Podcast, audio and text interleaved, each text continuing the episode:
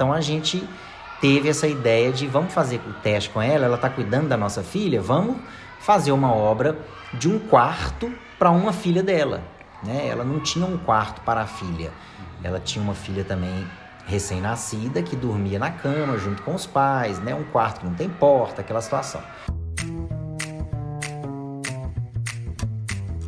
Esse é o Lucas Jório, que há cinco anos criou Arquitetos da Vila, junto com a esposa Wanda Foreste, no aglomerado da Serra.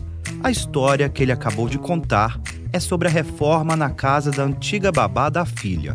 Foi uma das inspirações para criar o escritório de arquitetura em Belo Horizonte. Um negócio que transformou não só a vida deles, mas gerou impacto em toda a comunidade. Esse é o tema do podcast Empreendedorismo de Transformação, produzido pela Mais Conteúdo de O Tempo. Eu sou Lucas Moraes e você vai ouvir agora o primeiro episódio. O aglomerado da Serra conta com mais de 100 mil moradores e é o maior conjunto de favelas de Minas Gerais. Em cada casa, muitas vezes de tijolo aparente, uma realidade que fica escondida entre as paredes. A Wanda é arquiteta ela resolveu abrir o negócio há cinco anos e, desde então, já atuou em mais de 450 reformas de casas. A unidade domiciliar, a casa, é um lugar em que o governo não entra, porque quando ele vai urbanizar, ele cuida das áreas coletivas. Então, é o esgoto para todos, saneamento para todos, urbanização para todos, quer dizer, é uma coisa já pública.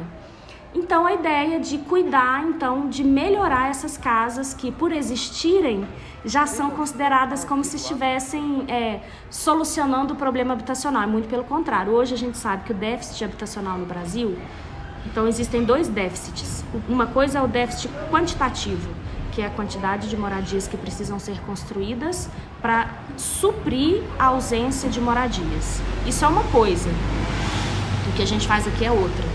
A gente atua no déficit qualitativo ou seja, são as casas que já existem, que não entram no déficit quantitativo, mas que precisam ser melhoradas. As pessoas têm o direito de viver bem. Viver bem minimamente num ambiente saudável, salubre, digno, que gere autoestima, que gere conforto, segurança. Projeto, material de construção, mão de obra, tudo é realizado pelo escritório e oferecido às pessoas do aglomerado de duas formas a primeira, totalmente gratuita, através da captação de recursos com entidades voltadas para esse setor. Já a segunda é para famílias que têm condições de arcar com a obra, mesmo parcelando em até quatro vezes. Mas afinal, qual é o tipo de negócio do Arquitetos da Vila?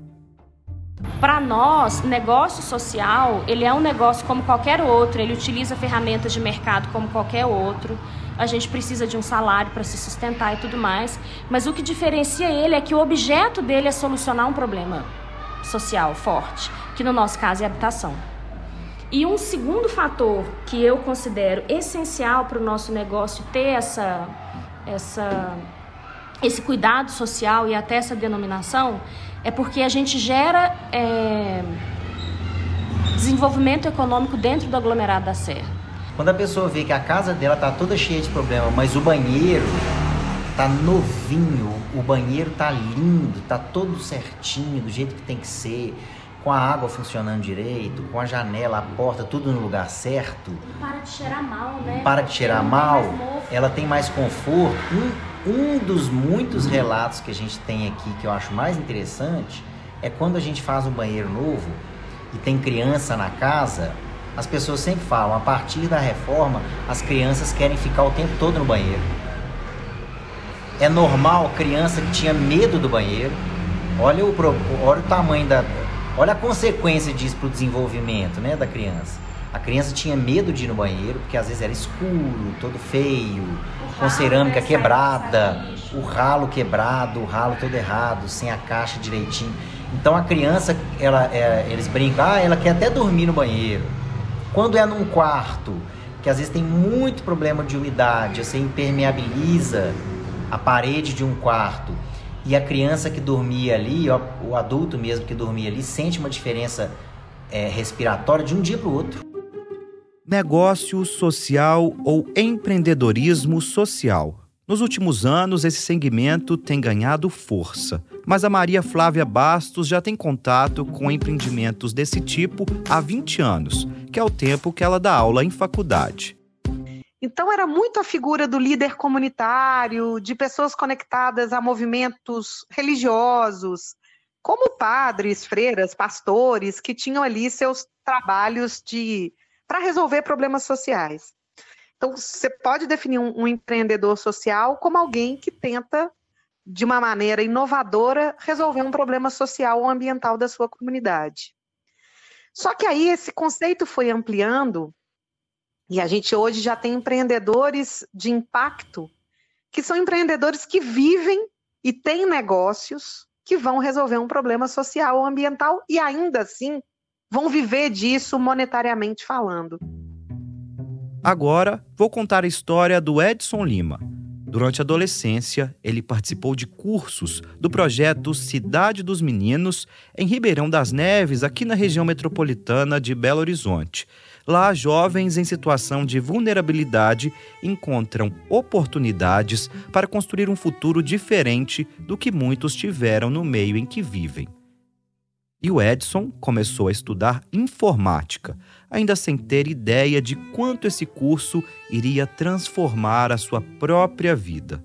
Eu, por exemplo, na minha adolescência, eu vim de uma família de pessoas é, em situação não de vulnerabilidade em questão de, de, alimentação, de, de, moradia, mas de pouca oportunidade. Né? Eu, por exemplo, sou filho de um pedreiro e de uma costureira, onde eles tiveram acesso só até a quarta série, e o que um jovem naquele momento ali de vida, que era o meu caso, por exemplo, tinha de perspectiva? Cara, eu vou fazer o segundo grau, vou trabalhar numa fábrica, ou vou trabalhar numa loja, né? E não almejava algo, por exemplo, como uma faculdade. Um jovem na, na, naquela situação que eu, que eu vim. Então, a cidade dos meninos, a, a partir do momento da minha adolescência que eu começo a ter um contato, por exemplo, com a área de informática, a área administrativa que eu tive, é, ali já se abre o, os olhos para um outro mercado, para outra oportunidade que a gente nem imagina. Hoje, o Edson tem uma empresa de marketing e desenvolvimento de sites que se chama Lima Publicidade. E isso só foi possível por conta dessa educação que ele teve acesso lá no passado. O negócio cresceu e Edson precisou contratar funcionários, principalmente da área de sistemas da informação. Uma dessas pessoas que passou pela empresa é justamente um ex-aluno da Cidade dos Meninos, que veio de uma realidade muito parecida com a dele. A formação que Edson recebeu na adolescência transformou a vida dele. Agora faz questão de retribuir tirou do papel um projeto que estava em planejamento há tempos. A cada mês, vai ajudar uma ONG a desenvolver um site inteiro e repaginar a presença no meio digital. Eu sempre pensei em formas de retribuir. Então, veio a ideia de reconstruir ou desenvolver novos sites para essas ONGs, que normalmente têm estrutura de comunicação muito defasada ou nem tem uma, uma, uma equipe de comunicação. Né? A maioria das ONGs não tem. Então, o que, que eu fiz? A primeira ONG que eu escolhi foi o IBO, que é o Instituto Black Office. Eles têm a missão de acelerar a carreira de 10 mil jovens negros e negras até 2025. É, eu participei no segundo semestre de uma dessas turmas e mudou totalmente a minha visão de como negro e também o meu papel e como exercer a liderança de projetos também no, no futuro. Empreendedores de impacto muito mais que um nome, são pessoas como Edson, o Lucas e a Wanda. Eles viram que um negócio pode ser muito mais que um lucro. E as possibilidades desse mundo do empreendedorismo são enormes. E a gente já tem aí esses empreendedores que criam negócios que nascem, então são empresas que nascem para resolver problemas sociais ou ambientais. Então, sei lá, vamos pensar que eu adoro moda, quero trabalhar com uma empresa de moda.